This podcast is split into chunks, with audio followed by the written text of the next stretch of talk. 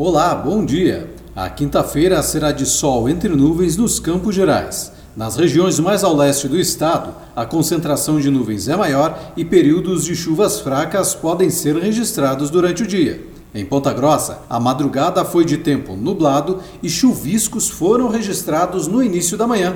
Nas primeiras horas do dia, o tempo melhorou e o sol brilhou. A temperatura mínima registrada hoje em Ponta Grossa foi de 14 graus. E no decorrer do dia, a presença do sol eleva a temperatura e a máxima pode chegar aos 25 graus.